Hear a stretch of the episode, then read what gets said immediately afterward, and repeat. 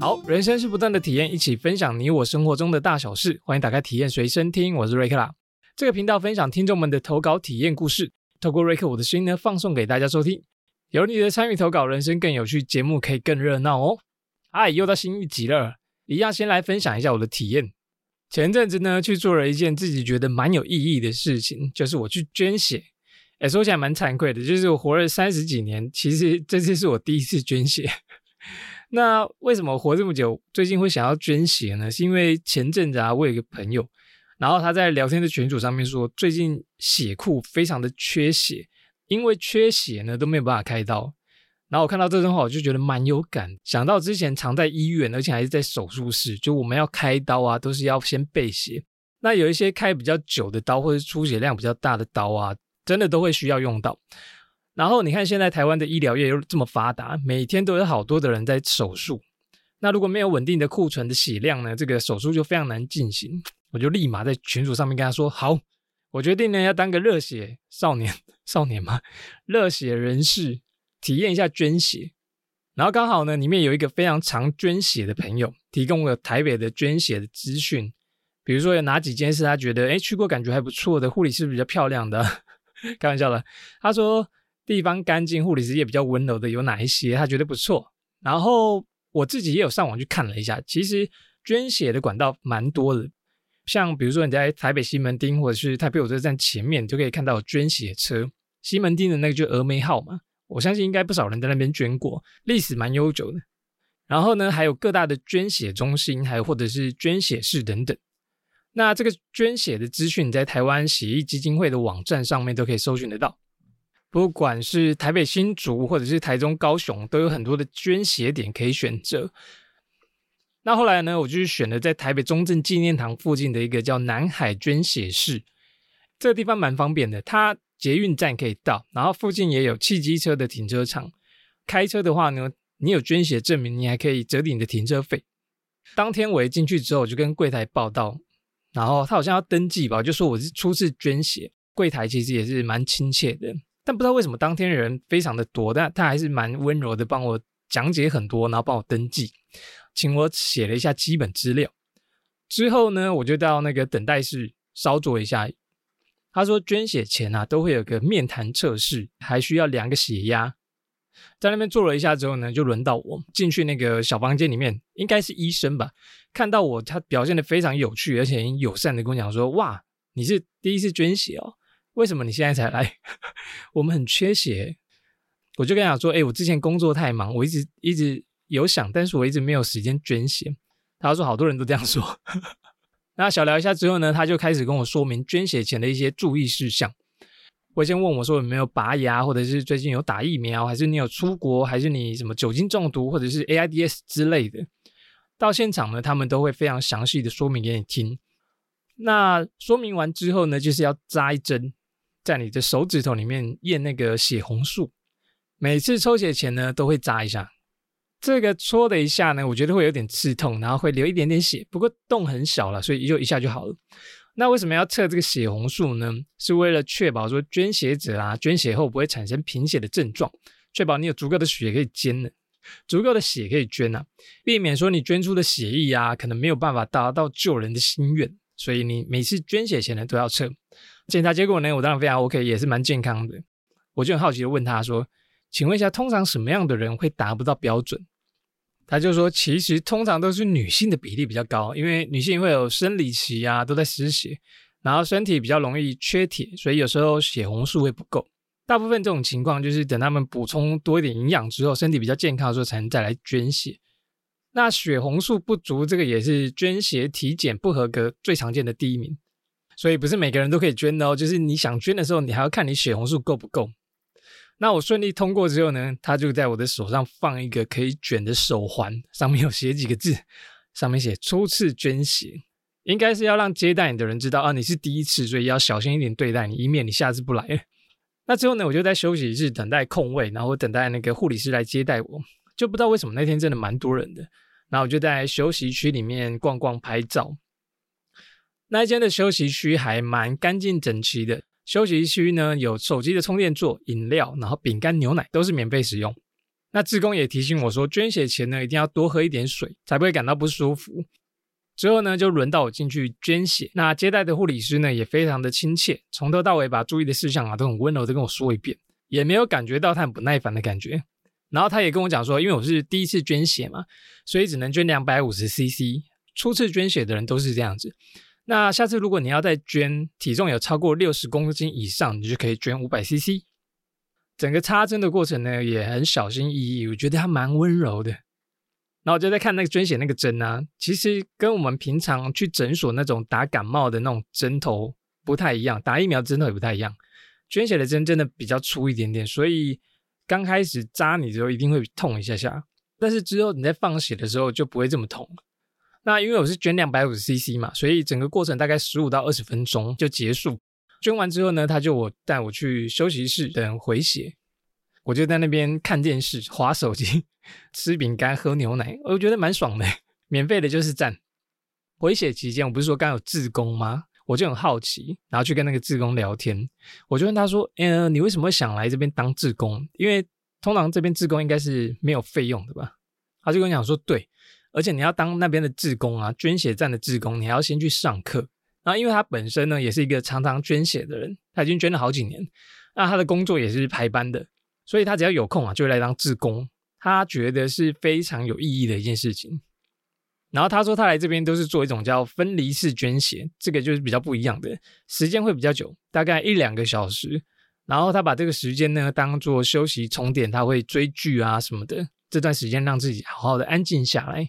他觉得现在大家生活都过得很匆忙，有时间呢他也会去那边当志工。哇，我我听完整个对他好佩服，因为他在默默的回馈社会，在帮助别人。我就跟他讲说，哎，我第一次来捐血，那我想要拍你的背影纪念一下，就拍了他一张照片。之后呢，就顺利捐完血，我就回家了。那我又回去查了一下，去年啊，就是二零二二年，台湾的国民捐血率啊，捐血哇，好常念错，捐血率达到了八点零八趴，是近十年来最高的一次，而且它有一个很厉害的记录，是全世界第一名，而且是在疫情期间哦。台湾其实蛮多热血人士在捐血，对不对？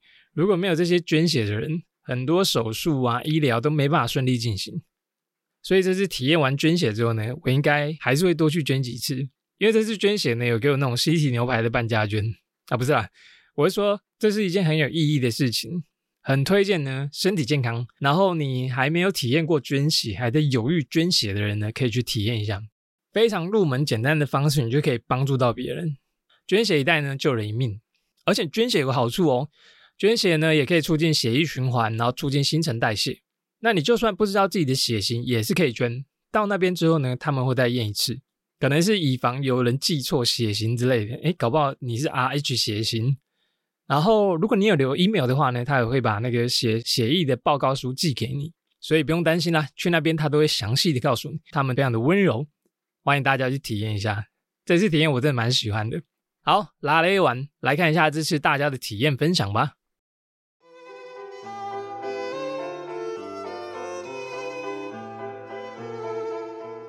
首先，第一个投稿呢，来自于凯恩。凯恩，终于等到你。凯恩说呢，人生第一次成就达成。从小到大不太容易弄丢东西的我呢，在一次喝酒中，为了不要变胖，而且没有吃宵夜的我，虽然很饿，但还是没办法拒绝同事喝 shot 的邀请。喝了一杯、两杯、三杯，都是 whisky、高粱或者 tequila 这种，直到喝呛了，我就上计程车回家。没想到早上起床一看时间，原本十二点有约的我呢，直接睡到了十二点半，就起床翻翻昨天的外套。没想到呢，钥匙、手机、钱包还有公司的手机都不见了，只有一条护手霜，只剩下一条护手霜，到底是什么意思啊？为什么只有护手霜剩下呢？后来就上网看看手机的定位。在台北市的松叉路，就在公司的附近。那我就冲过去，想必是被捡起来收走了吧。结果呢，去了附近还有警察局都没有发现，只能回家默默的重新办一张 SIM 卡。蛮惨的是，因为身份证、健保卡也都不见，所以只能拿护照跟户口名簿证明我是本人。后来再去台哥大刷了一支 iPhone 十四，门市的小姐呢确认了颜色，就撕开包装。这个时候，旁边的男同事脸色大变。冷静的 hold 住跟我说：“呃，你你选的是 iPhone 十四，但是同事帮你拿成十四 Pro，我我我可以送你叭叭叭叭叭叭叭。”但反正心情已经荡到谷底的我，觉得差一点也没差啦，就很大气的跟他们讲说：“好，就 Pro 没关系啊，那些东西如果你要送的话，也是你们自己要出钱吧。算了，不用了，我自己买就好了。”话一说完，门市的小姐都感动的快哭了。我自己呢也是服务业，所以完全懂他们的心情。在等贴膜的同时啊，我也买了两杯咖啡，请他们一起喝。办完手机之后呢，接着就是被主管骂，重新办好公司机，再回去给家人骂，回去重新打好钥匙。结果呢，两张 Visa 金融卡都被盗刷，刷的光光。还好我没有带信用卡出门。银行的客服呢也很认真的对了我的使用记录，确认是盗刷，跟我说钱大概几个小时内就可以全部还我了。我真的太感动了。来 Bank 呢还在等待，希望也有机会把钱要回来。以上就是我这辈子第一次最重大的憾事，第一次仅此一次，绝无下次。好了，我要去办身份证跟健保卡了。谢谢大家，拜拜。哦，对了，瑞克有什么东西不见然后找回来的经验吗？还有或者是信用卡被盗刷的经验呢？以上。多么阿里嘎多。哦吼，喝很醉吼。我每次喝醉的时候啊，也都很怕自己失去意识，然后隔天早上起来才发现，哎，我的钱包、手机什么都不见了。那我记得有一次圣诞节还是万圣节日，跟朋友喝完酒要一起去续团，那我们就搭建就过去。那时候呢，朋友手上有提了一袋东西，他上车的时候呢，就坐在。副驾驶，然后东西就放在那个副驾驶的地板上。那结果到达地点下车之后呢，我们才发觉，哎，那袋东西是不是忘记拿了？就想说完蛋了。然后结果也没人记车牌，因为大家都蛮醉的。那怎么办呢？我们就去附近的警察局，那请他们帮忙。还好那个时候警察蛮热心的，然后就去调监视器啊，看车牌，找到检车驾驶的资料，然后帮我们打电话给司机，请司机送回来。后来呢，就顺利拿到。但是要付给司机一笔车马费，也有道理，也不可能让人家白跑嘛。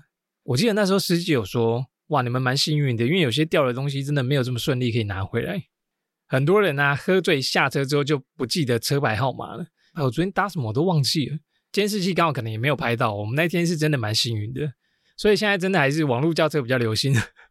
至少你喝醉喝康了，手机还没掉的话，你还可以看一下哦，昨天我搭这台车，那有没有可能掉在这台车上呢？可以联络到驾驶，哎，驾驶可能也联络得到你之类的。哦，喝醉真的会让人家发生很多头大的事情。昨天看很多新闻啊，比如说什么喝醉，然后醒来发现自己在国外，然后刷卡自己买机票，然后哎，我怎么会飞到另外一个国家？还有一个美国女生呢，喝醉，然后醒来发现自己在马上 骑着马在墨西哥。哦，我觉得好多康史，欢迎大家投稿喝醉的体验。然后信用卡被盗刷啊，金融卡被盗刷，哦，很庆幸还没有发生过哎。上次我不是说我掉了钱包吗？就蛮幸运的，刚好有人有那个警察帮我捡到，真是 lucky。跟我一直以为现在掉钱包就比较少人会拿去盗刷，盗刷现在不是应该变少了吗？因为你一刷，然后不管是监视器啊，或者是消费记录，不是都查得到吗？而且如果他是透过网络盗刷的话，比如说他要输入一些验证码，不是吗？就是通常我在网络上买东西，然后要刷卡的时候，他就会传一个验证码到你手上，然后你要输入那个验证码，这个交易才可以成功。这个不是大家都有吗？哎，如果没有的话，记得去申办，比较不容易被盗刷。这个安全程序我觉得蛮重要的。那我们来研究一下，如果信用卡被盗刷怎么办呢？首先第一步呢，你要办理挂失停卡。如果发现你的信用卡被盗刷之后，你要赶快打给信用卡，还有或者是银行的客服，跟他办挂失停卡的手续。然后，如果你确定有被盗刷，你可以就像凯恩跟银行说：“哎，我好像被盗刷了什么什么什么什么什么。”那跟银行确认过后呢，就是报警，然后银行会提供给你相关的盗刷签单啊，给你报案。其中有一个蛮重要的关键，就是你挂失前的二十四小时啊，如果你发现的话，这个损失呢是银行会承担的。那如果你都没有发现自己被盗刷，你收到账单以后才发现，哎，为什么我多了这么多笔奇怪的款项？二十天内啊，没有通知发卡机构，或者是或者是你的信用卡没有签名，那你有可能要支付被盗刷的费用哦，这点蛮重要的。所以金融卡、信用卡这些被盗刷，如果掉了，真的第一步就是先报遗失，大家要记得哦。好，感谢凯恩的投稿，有啊，也是一个体验啊哦，虽然很不想发生，对不对？祝福你呢，酒量越来越好呢，下次呢不会再发生这么头大的事情，手机、钱包、信用卡都不会再遗失哦。期待你下次有趣的体验投稿，谢谢。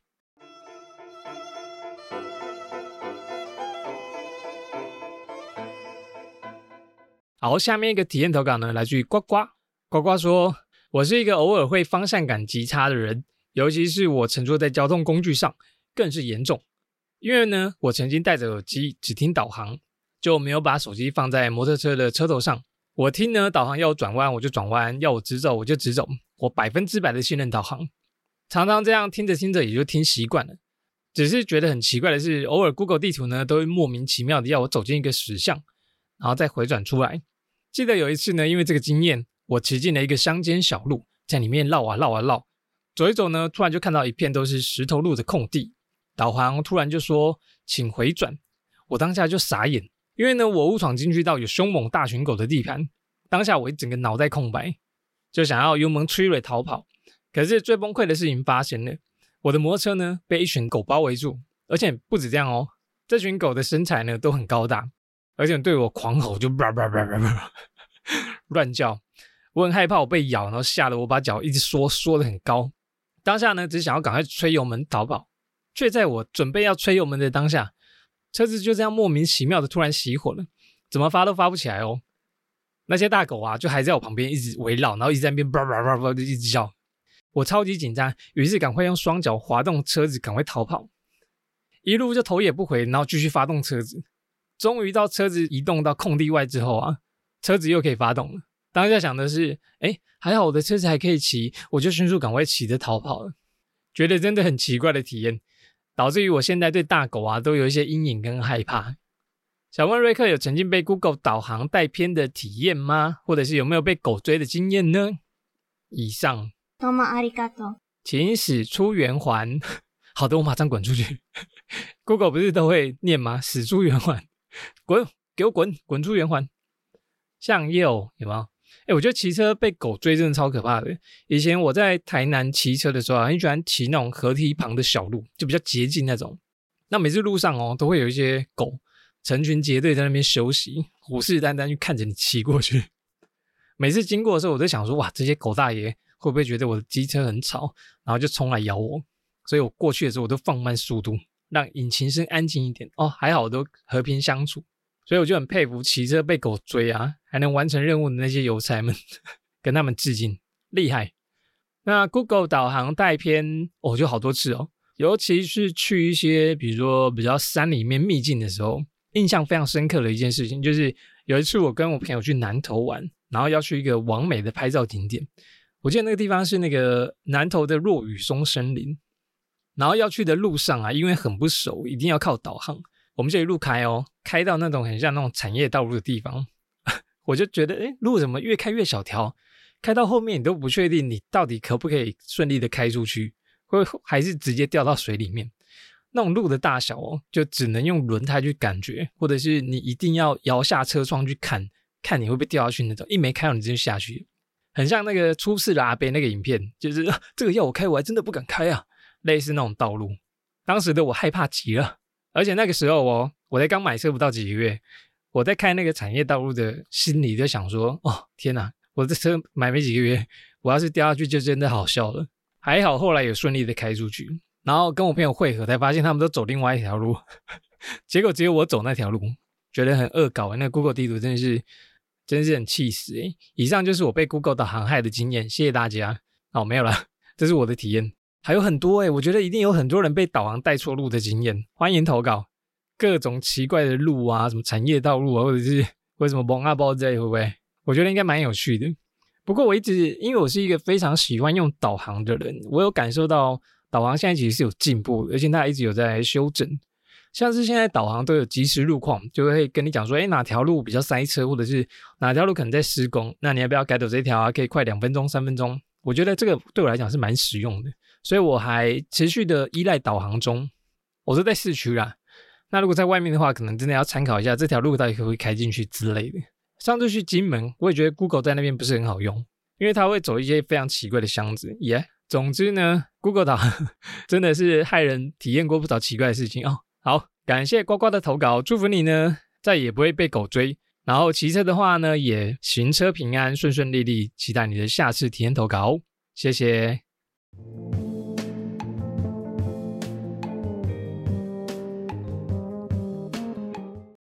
好，下面一个体验来自于霹雳，哇，霹雳是新投稿。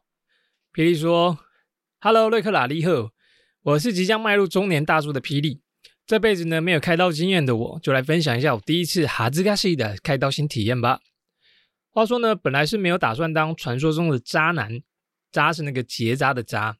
可是呢，在有计划的生完两个可怕哦，而是可爱的小孩之后呢，毅然决然的跟太太提出，不然我去结扎好了。毕竟我们已经有两个小孩了，我也真的不想再重复三更半夜就要起来喂婴儿喝奶的体验。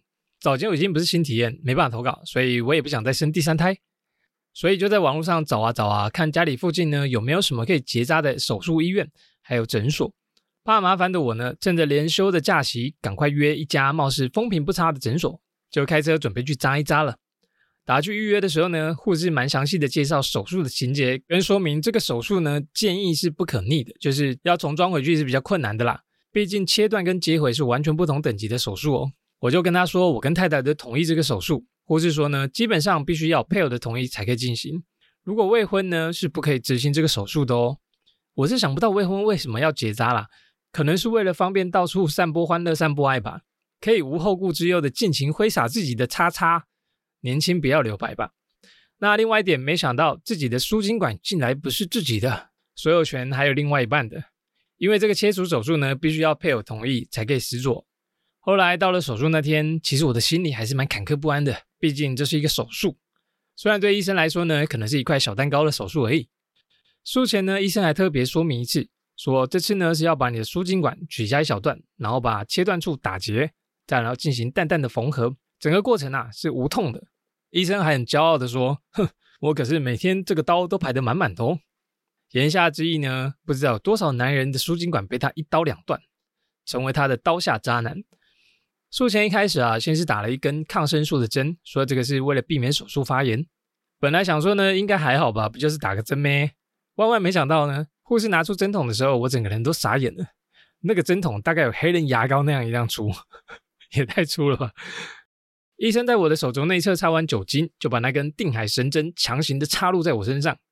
我又傻眼猫咪了，怎么觉得注射的地方开始有点浮肿起来？我赶快跟护士说，这这这样是不是怪怪的？但我觉得护士一定是假装镇定，说没事，这个很正常，然后默默的把针抽掉，换打我另外换打我另外一只手。妈的，早知道就不讲了，我两手都挨针，哭哭，真的变渣男。打完针后呢，护士说厕所就在旁边，嗯，建议你把尿排干净，不然等一下手术过程中是禁止尿尿的哟。我两手按着被各扎一针的手臂处理完后，就上楼准备手术啦。进入手术室后。护士叫我把裤子、内裤都脱下放到旁边，然后穿上手术服。啊，当下过程真的是有点哈兹卡西呢。接着要我坐上手术台，然后两脚开开躺在手术台上面。但我觉得这个手术台也太冰凉了吧。这时候呢，我的小霹雳可就害羞的缩成一团了。护士看我躺好后，就拿了碘酒在我的小霹雳上面涂好涂满。又一波操作之后呢，我想我的小霹雳应该已经害羞变成迷你霹雳了吧？擦滴。在等了一下后呢，医生进来准备要正式的开始手术了，就稍微说明一下哦，我等下要打麻醉在你的小霹雳的蛋蛋上面哦。听他说起来就觉得好可怕啊啊啊！医生讲完后呢，就直接把针然后插入注射，突然感到下面一整个肿肿胀胀的感觉。医生接着又朝着小霹雳的本体也来注射一针，一连串的抽插过后，整个小霹雳就像脱离我了。医生又在那边摆玩了一下我的小霹雳，说：“哎，你现在应该完全没感觉了吧？那我准备在你的小霹雳上面开个洞喽。”接着医生用镭射把两蛋，接着医生呢用镭射把两个蛋蛋的福袋中间开一个洞。据说呢用镭射开的口会很漂亮，那也不会流太多的血。医生这时候呢边切边说：“哼，如果没有打麻醉，你现在一定痛到在地上哭哦。打了麻醉，你现在是不是没什么感觉？钱花的值得啦。”嗯，是真的完全没有感觉啦，但是就是真的觉得有点贵，至少要六十几张的小朋友诶。同时从我的钱包离家出走，紧接着挖好洞后呢，医生说会从洞口拉出传说中的输精管来给它切断，会有一点点的酸痛感。那讲完后呢，他就拿出钳子夹出输精管后，我就闻到一股烧焦味。是的，它断了。服务我大半辈子的输精管正式的跟我说拜拜。切下来后，医生跟我说，在切断的地方会打一个结。我问说，可以帮我打蝴蝶结吗？我太太蛮喜欢蝴蝶结的哟，不要那么搞笑。医生脸上呢就多出了三条线，说当然没办法啊，能打死结啊。蝴蝶结会松脱啦，而且那个结你太太也看不到好吗？后来我想了一下，哦哦，好像是哈，只好放弃我当时有一点点任性的想法，就随医生处置喽。医生打完结后啊，就问我说：“你还有什么话想说吗？”我心里 OS 说：“哎靠，你都弄到一半了，我我是还能说什么啦？”但嘴巴上就默默的说：“没有。”这时候呢，已经没有刚开始那么紧张，还有紧绷的流满手汗了。第一颗的时候啊，我还紧张到手紧紧抓住床；在第二颗的时候呢，我就放松下来了。完全放松的状态下，其实没有什么感觉。那医生就咻咻咻完成第二颗。在手术即将进入尾声的时候，医生问我说：“你要看一下你切下来的输精管吗？”我说：“好啊。”原本呢，以为会像大肠面线里面的大肠一样，结果只有小小的一段，就像花茎那样。本来还想说可以带回家卤一卤加菜，可惜。结束了这一个小时的折腾，那我拖着麻醉的下半身开车回家。术后啊，其实有两周左右会感到下腹部很不舒服，这个是网络上其他手术经验分享的人没有说过的情况。我自己是觉得蛮痛的啦，不过我想了想，跟太太生小孩的话，应该是小儿科吧。两周后呢，就可以正常使用我的小臂力啦，也不太会有疼痛的感觉。不知道瑞克你有没有开刀的经验呢？以上就是我哈兹加系手术经验分享给也想当渣男的大家。谢谢，多么阿里嘎多！哇，好特别的体验哦！我我之前就看蛮多男生去结扎的新闻，不是有一些男星吗？然后结扎，那新闻就会爆出来说谁谁谁爱妻，然后去结扎了。我想说，哇，这个结扎不知道是什么感觉。没想到最近就收到霹雳的体验分享，而且你叙述的 蛮好笑的，蛮幽默的。看来养小孩真的很不容易哦，就决定宁愿做手术也不要再生一个。我就在想说，结扎的好处是什么？而且结扎手术还不便宜，六十张小朋友。然后我很好奇，我就去查了一下，男女结扎有什么不一样？男生跟女生结扎伤口啊，男生的话大概是零点三公分到零点五公分左右，各一颗蛋蛋的大小。那女生结扎呢，开口会在肚脐下待三到五公分。男生的伤口深度呢，大概就是皮下，女生呢却需要进到腹腔里面。手术时间呢？男性结扎需要大概三十到五十分钟，女性呢则是要四十分钟到两个小时。男生呢只需要局部麻醉，女生结扎呢只是需要半身或全身麻醉。而且还有一点就是，男生如果结扎过后啊，可以用精液分析来确定说，哎有没有结扎成功。那女生的话是没有办法确定究竟有没有结扎成功的，蛮神奇的。霹雳有讲到说，如果结扎想要反悔，那之后还想再生一个，有机会可以接回去吗？其实是有机会的，可以接受一个叫输精管结合的显微手术。但是霹雳刚有讲到，就是切断跟接回去是两个完全不一样的手术，剪断很快嘛，但你接回去手术至少要三个小时起跳哦，而且一样是自费手术，费用也是蛮贵的。所以，就像霹雳叙述的，如果你要去结扎呢，大部分护理师啊或者医生一定会先跟你沟通好，你真的想好了吗？这是不可逆行的哦。等你想清楚了再进行结扎的手术。那还有男性结扎后呢，会不会影响你性爱，就是你爱爱的表现？基本上呢，这个是说完全不会影响了。结扎后呢，只是精液里面没有精虫而已，所以对你的性功能呢是不会有影响的。真是长知识了。不知道霹雳结扎后，老婆有没有很开心呢？非常感谢你这次的体验投稿，真是大型体验，这一辈子应该只能做一次吧。祝福你呢，身体健康，家庭幸福美满，期待你的下次体验投稿。谢谢霹雳。耶，念完了，这次录音完呢，应该就是二月底上架，然后应该就是二二八连假。大家应该开始放假了。如果放假期间呢，大家有什么有趣的体验，或者是你有感而发的体验，想跟大家分享呢？别忘了到节目的体验投稿区来分享你的体验哦。那也谢谢以上这次大家的体验投稿，然后别忘了到 IG 搜寻体验随身听来看一下瑞克我平常分享的生活大小事吧。谢谢大家喽，拜拜。